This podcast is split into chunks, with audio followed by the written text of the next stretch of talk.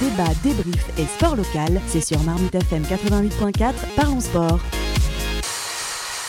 Ça y est, c'est l'heure de l'ouverture de la séquence américaine dans ce championnat. Première étape à Austin, le Grand Prix des États-Unis, et victoire de Max Verstappen devant son rival Lewis Hamilton. Les Mercedes dominés par Red Bull ce week-end.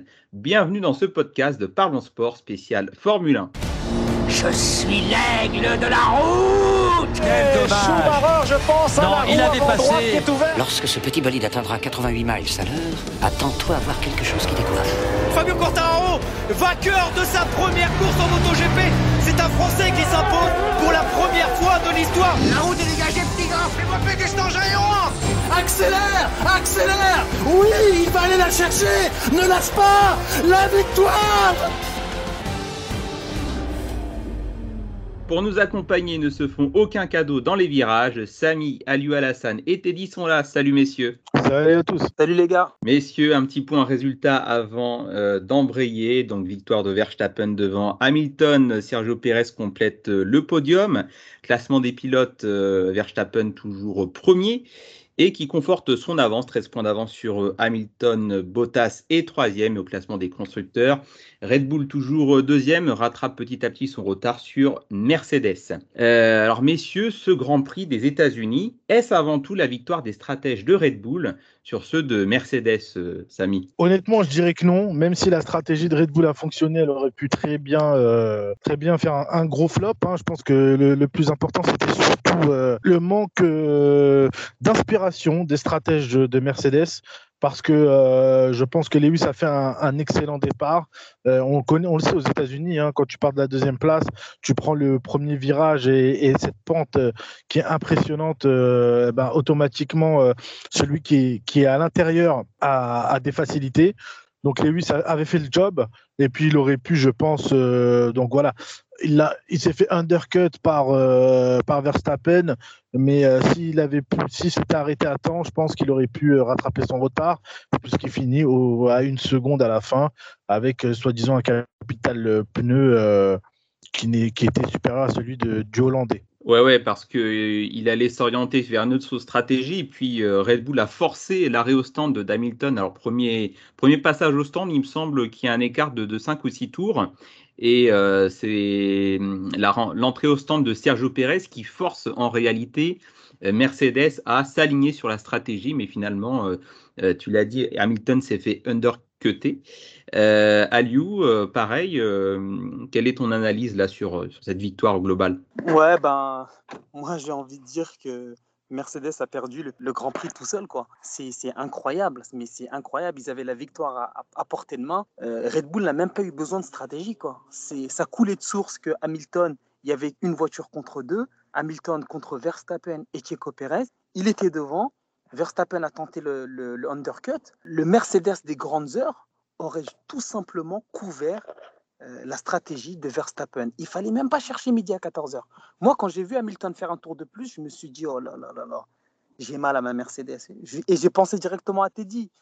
Que Eh, laisse-le, laisse-le, laisse-le arriver, laisse-le arriver, je me vas-y. suis dit, mais c'est pas Ne me chauffe pas trop. Mercedes, mais je me suis dit, mais où sont les stratèges de Mercedes? Où sont ces stratèges-là qu'on a, qu'on a connus depuis l'ère hybride? Mercedes est, est- à la, ramasse. Franchement, il faut dire les choses telles qu'elles sont.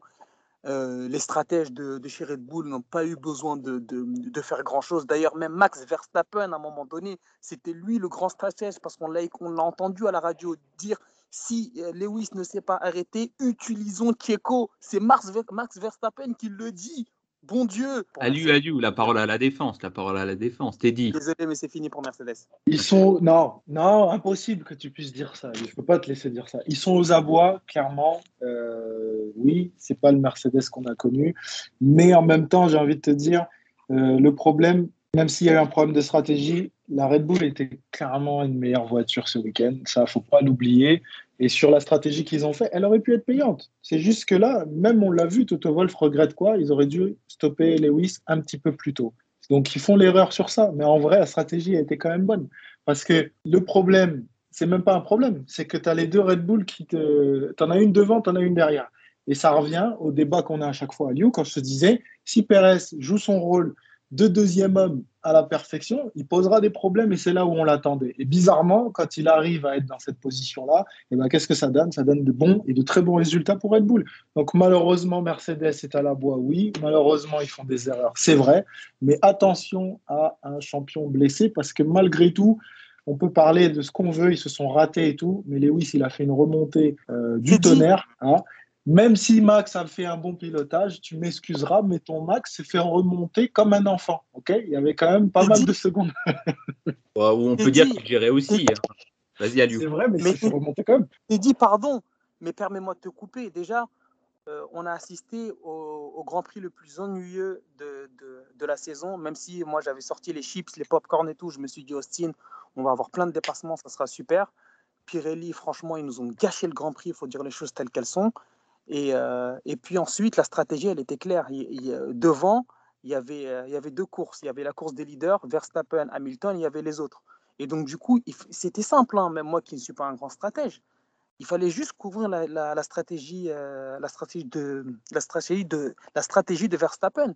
Il ne faut, faut, pas avoir fait l'école automobile de prestige pour comprendre ça. Quoi. Juste, Aliou, pourquoi est-ce que tu incrimines Pirelli? Ah bah, Pirelli, il bah, faut juste voir les températures on a vu, les, Pirelli a rapporté la, gamme la plus tendre. Euh, sur les trois, ils ont rapporté, ils ont, ils ont rapporté euh, du dur, du soft et du tendre, mais dans cette gamme-là, ils ont rapporté la gamme la plus tendre. Donc ça veut dire que en termes de stratégie, on n'avait pas grand-chose à faire. Euh, forcément, tous les pilotes. Donc c'est quoi? C'était C5, C6, C7, c'est ça, comme ça? Si j'ai pas de bêtises. Exactement. Et donc du coup, on était on était partout sur la même stratégie. À un moment donné, les, les Aston Martin ont cherché à faire une stratégie à un arrêt, mais ce n'était pas possible. Il faisait beaucoup trop chaud. Alors que Pirelli aurait dû anticiper. Euh, on sait qu'à cette période-là de l'année, au Texas, mais il fait super chaud.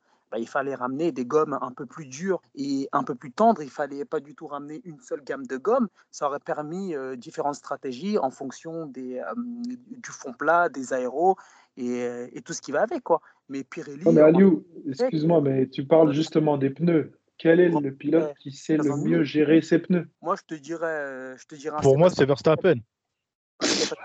oh, les gars.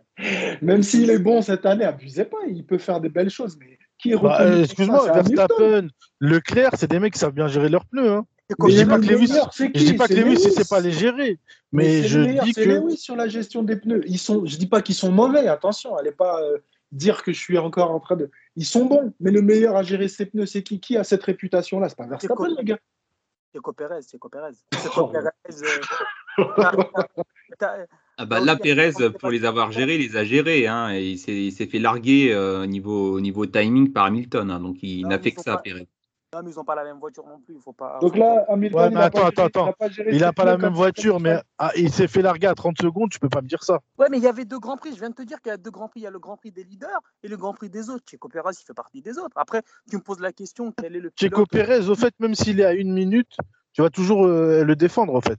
Non, mais c'est pas une question de le défendre. Moi, tu me poses une question quels, sont, quel est ou quels sont les pilotes qui gèrent leurs pneus? Je te dis, moi, Checo Pérez, c'est un gars qui gère bien ses pneus. Sébastien Vettel aussi. Ce sont des gars qui sont réputés dans le paddock pour, pour, bien gérer leurs pneus. D'ailleurs, la preuve, Sébastien Vettel, avec, c'était l'avant-dernier à s'arrêter. Il voulait partir sur une stratégie à un arrêt. Ce n'était pas du tout possible. Mais revenons, recentrons le, le, débat, s'il vous plaît, messieurs, et, revenons à la, à la, question initiale. Euh, c'est pas du tout euh, Red Bull qui gagne en termes de stratégie. C'est Mercedes qui a fait n'importe quoi. Justement, si je t'ai posé la question, si je t'ai posé la question par rapport à la gestion des pneus, c'est que quand tu as ça, tu as cette donnée-là, tu l'attends pas cette stratégie-là, Mais non, parce que tu dis que c'est facile, parce que là on a du recul. en, vrai, de vrai, tu, tu, ça se tente. Honnêtement. je vais te dire pourquoi. Je vais dire pourquoi. Et encore une fois, moi, je suis pas un fin stratège. Mais quand tu as deux voitures contre une, c'est exactement ce qui s'est passé à Barcelone. Il y avait deux Mercedes contre une Red Bull. Ils les ont mangés. Pourquoi? Parce que la stratégie n'était pas bonne. Et Red Bull a retenu la leçon.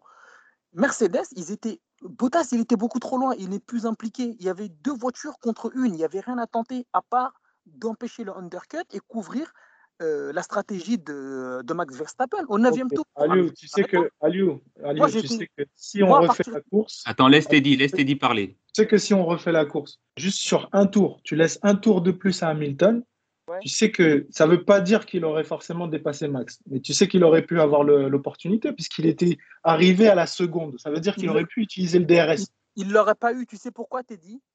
Hamilton avait des pneus plus frais que Max, que Max, que Max Verstappen de 6 tours. 6 tours. Lorsque tu restes dans les échappements euh, de ton poursuivant, même avec le DRS ouvert, on a vu ce que ça a donné Max Verstappen sur Hamilton dans les premiers tours, les pneus se dégradent. Hamilton aurait dégradé ses pneus au bout de deux tours. Hamilton ne serait pas passé. Ce qu'il aurait dû Je te faire. parle d'un tour. Je te parle d'un tour. Il avait la seconde. Il était à la seconde. Tu allumes Oui, le. DRS. Mais c'est exactement ce qu'il a dit quand il a fait son changement. Ça se jouera sur les trois derniers tours. Vrai ou faux? Et ça s'est joué sur les trois derniers tours. Ça, Il lui manquait- Sur les trois derniers tours, parce que sur les trois derniers tours, Hamilton, il avait fait la jonction. Il restait cinq tours quand Hamilton a fait la jonction. Mais derrière, il était tellement, il était tellement euh, dans les échappements de Max, de, de Max Verstappen que ses pneus ont commencé à dégrader. Et il n'arrivait plus à remonter. Ce Grand Prix-là, tu me rajoutes cinq tours dessus, Hamilton ne passe pas. Et encore Moi, une je te parle d'un tour. Juste un tour. Parce que si tu ramènes un tour, je te le dis, avec le DRS, on parle d'autre chose. Pourquoi Versta- Verstappen, il était en panique quand euh, il a rattrapé Schumacher? Il a demandé tout de suite, ouais, appelez, appelez. Oui, pour drapeau bleu. Dégage. Pourquoi? Oui, mais pourquoi? Drapeau bleu. Mais pourquoi il a paniqué? Parce qu'il savait très bien qu'Hamilton, s'il passait sous la seconde avec le DRS, il avait une chance de se faire doubler. Puisque la Mercedes, dans son ensemble, a été moins bonne ce week-end. Mais par contre, en ligne droite, il n'y avait pas chapeau. Il savait qu'il pouvait se faire passer sur ça. il serait pour pas. ça que je te parle juste d'un tour. je vais dire une chose. Au début du Grand Prix, au début du Grand Prix, Max Verstappen, il était à 6 dixièmes, il était à 7 dixièmes d'Hamilton. Il avait eu le DRS à plusieurs reprises. Il n'a pas pu passer. Pour la simple et bonne raison, au Texas, il fait beaucoup trop chaud. Les pneus ne tenaient pas. Et, et avoir le DRS, ça ne suffisait pas. Et ça n'aurait pas suffi non plus pour Hamilton. Et au risque de me répéter, et au risque de me répéter, à partir du moment où, à l'extinction des feux, tu passes devant, la course pour moi, elle était finie. Lorsque Hamilton n'a pas couvert la stratégie de Verstappen devant ma télé, je me suis dit, c'est mort. Et encore La parole à Samy, euh, messieurs. Ouais, j'étais assez impressionné par, euh, par une chose, c'est que euh, Verstappen puisse rester derrière, euh, derrière Lewis très très proche, tu vois, très très proche dans, après le premier relais. Il, se collait, enfin, l'année précédente, l'année dernière, les années d'avant, tu pouvais pas voir ça. Une monoplace derrière une autre, euh, clairement, tu perdais en aéro, tu perdais en capital pneumatique, euh, etc., etc. Là, ça s'est fait. Euh, ça aurait pu être le cas aussi pour, pour Hamilton à, la fin du, à la fin du Grand Prix.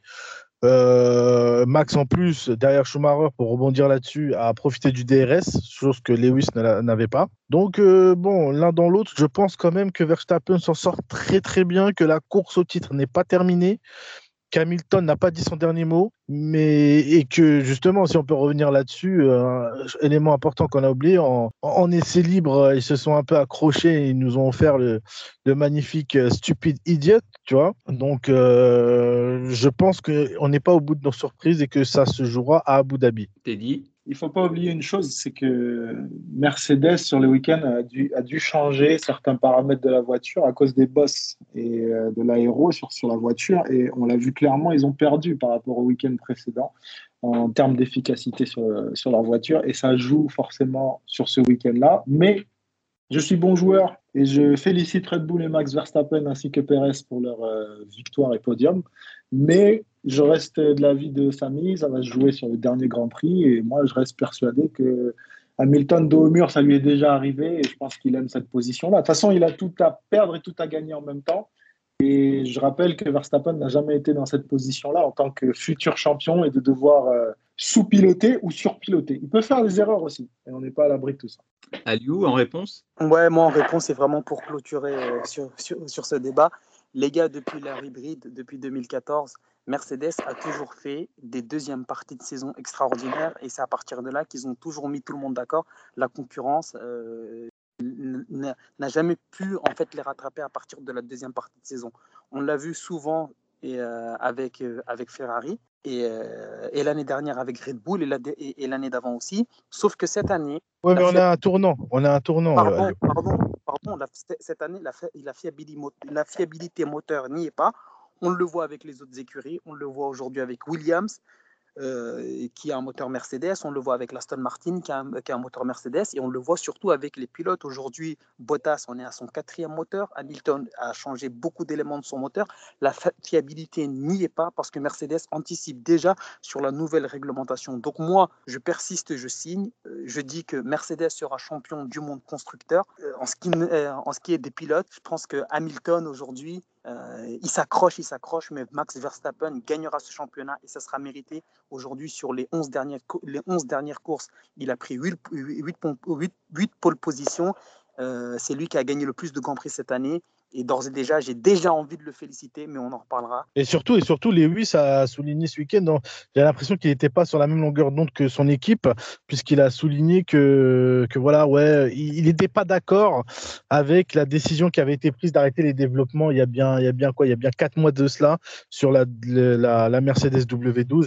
Et donc, euh, ce qui n'a pas été le cas avec, euh, avec euh, Red Bull et je sais que, Teddy a des choses à dire là-dessus. C'est-à-dire que Red Bull ont pris le pari de continuer le développement alors que Mercedes s'est concentré sur la nouvelle réglementation. Donc ce que tu disais tout à l'heure, c'était intéressant. Depuis l'ère hybride, les deuxièmes parties de saison, c'est pour Mercedes, en sachant même qu'on l'a su soi-disant cette année que Mercedes, à un moment donné, a même bridé son propre moteur parce qu'il était beaucoup trop avancé et qu'il ne voulait pas tuer la concurrence. Euh, cette année, on voit très bien que ce n'est pas le cas. Et ce n'est pas le cas parce que peut-être aussi ils se sont déjà concentrés sur l'année prochaine et sur la, le nouvelle ère, la nouvelle ère dans laquelle on va rentrer. C'est ce que je dis depuis que j'ai intégré l'émission. Pour moi, je vous le dis, Mercedes est en difficulté cette année parce que Mercedes prévoyait déjà d'être dans, les, nouvelles livrées, tout simplement, avec la nouvelle réglementation. Et donc, du coup, c'est comme si ça les avait un peu bougé dans, dans, dans leur planning. Pour moi, c'est ça. Après, euh, félicitations à Red Bull qui ont joué le jeu. Et, mais c'est pas fini. Je continue quand même à dire que c'est pas fini. Parce que on a quand même une écurie championne. Histoire, pas Exactement. Et dans cette histoire, Red Bull, ils peuvent tout perdre. Hein. Ils sont loin. Il ne faut pas crier victoire trop vite. Hein. Voilà. S'ils nous font une Monaco comme au football qui est allé chercher le titre sur le PSG, fine. Mais c'est pas fait encore. Rien n'est fait, messieurs. Euh, vous l'avez dit. Il reste donc cinq grands prix. Euh, prochaine. Euh, prochaine étape sur le continent américain, ça sera le Grand Prix du Mexique dans deux semaines et on se retrouvera euh, à cette occasion pour un nouveau débrief. Euh, merci Samy, Aliou Alassane, Teddy. merci les gars, merci, à tous. Nous refermons ce podcast. Retrouvez-nous très bientôt dans Parlons Sport en audio et sur les réseaux sociaux. Débat, débrief et sport local, c'est sur Marmite FM 88.4, Parlons Sport.